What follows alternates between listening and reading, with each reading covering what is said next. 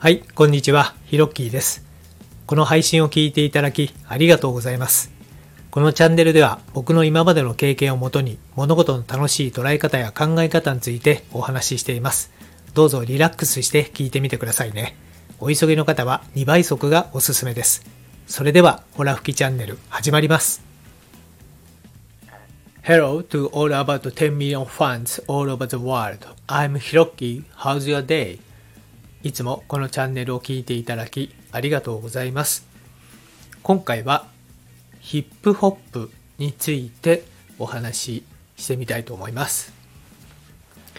で今までのね、放送を聞いていただいている方にとっては、かなりね、今回は毛色の違う、えー放送回になるんじゃないかなと、えー思いますけれども、えーどうぞね、最後まで楽しんで聞いていただけたら嬉しいです。えー僕は、え大学時代にですねあのちょっとあのダンスにハマったことがありましてあの、まあ、ストリートダンスですね。で結局そのやっぱりね本場を見たいということで生まれて初めて、えー海外に行ったんですけども、まあ、ロスのね、えーハリウッドの近くにですねえちょうど3ヶ月ぐらい行ったことがありまして、目的としては、まあ、本場のね、ダンスを学ぶためということで、単身で、えー渡米したことがありました。で、その時にですね、感じた、えーヒップホップという、まあ、これあの、まあ、文化の名称なんですよね。まあ、それについて今日はちょっとお話ししたくて、え収録をしています。で、まあ、このヒップホップっていうのは、まあ、日本ですと、まあ、あの、ダンスということで捉えられるケースが結構多いんじゃないかなと思うんですけれども、まあ、このヒップホップというのはですね、まあ、そもそも1970年代頃にですね、まあ、ニューヨークの、えブロンクス、まあ、サウスブロンクス地区で、えーとまあ、発祥したと言われている、まあ、音楽、ダンス、ファッションを中心とする、まあ、黒人文化の一つなんですよね。でヒップホップはまあ文化なんですけれどもそれをまあ構成するね、まあ、現在で4大要素なのかなその DJ と、えーまあラップであとブレイクダンスとグラフィティっていうねグラフィティっていうのはまあ最近ですとねバンクシーっていうね、えーまあ謎のアーティストさんが、えー世間でね有名ですけれどもまあスプレー缶でねこうアートを描くもしくはメッセージを書くという、え内容をグラフィティというふうに言うんですね。なので、このそのヒップホップっていうのは、まあ、えっ、と、まあ、文化の一つでもあるんですけれども、非常に面白いのがですね、まあ、これが、まあ、当時ね、まあ、非常にニューヨーク、まあ、特にブロンクスの方ではですね、やっぱりまあ、ストリートギャングがやっぱり横行していた時代と言われてまして、でそのね、ギャング同士の抗争をですね、やっぱりまあ、えーまあその血を出さずにですね終わらせるために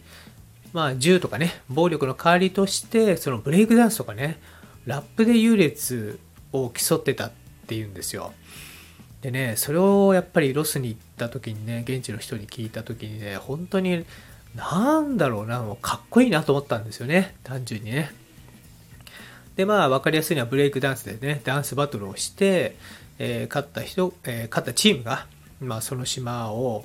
こうなんですかねこう支配するみたいな感じだったと思うんですけれどもね。でブレイクダンスもですね、まあ、あの当時に比べて、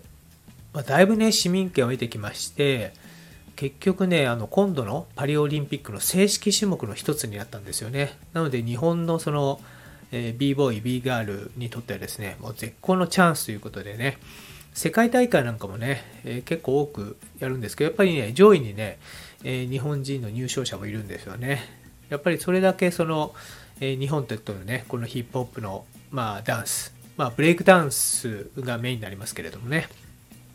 そういったものがまあだいぶ浸透してきてね、まあ、嬉しいなと思います。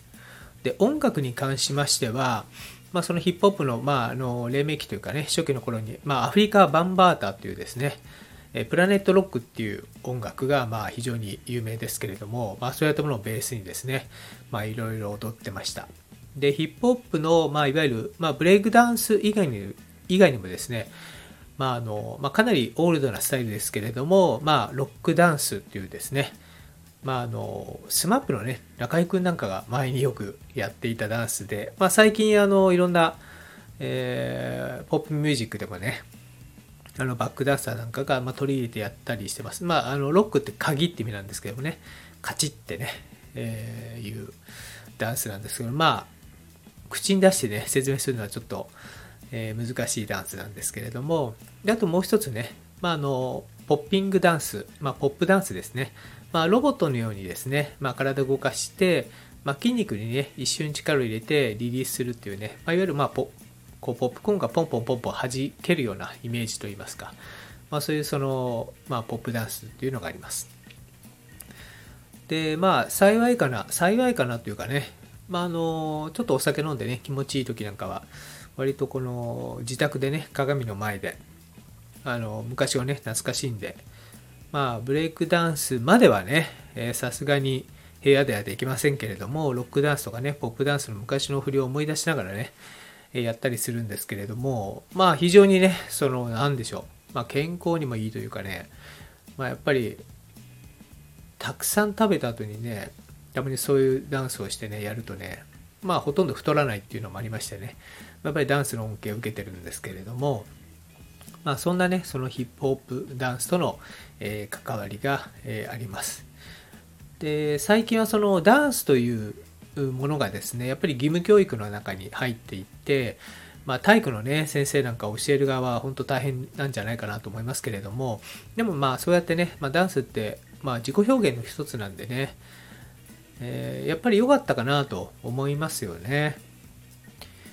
で、やっぱりその、そうやった自己表現の中でね、やっぱりダンスがうまいっていう、本当に最近の高校生とか見ててもすんごい踊りするなっていう人たちがいますしね。やっぱりなんか、まああの、昔になりますけれどもね、やっぱりヒップホップという文化、まあそういうダンスについて関わってきてね、まあ本当になんか嬉しいなと思います。というね、まあ今回ちょっと懐かしい話をさせていただきました。今回のホラ吹きチャンネルはこの辺で。今回のお話が何かしらお役に立てば嬉しいです。このラジオを引き続き聞いてみたいと思われましたら、どうぞ躊躇なくフォローボタンを押してくださいね。最後まで聞いてくれてありがとうございました。それではまたです。Thank you for listening till the end. Let there be prosperity.